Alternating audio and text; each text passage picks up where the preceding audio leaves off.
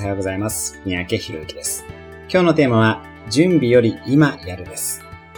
起業や退職後の転職、結婚、出産などのテーマで先日コーチングをしました。相談のテーマとしては、どうやって準備をして、いつから始めようかというものが多かったです。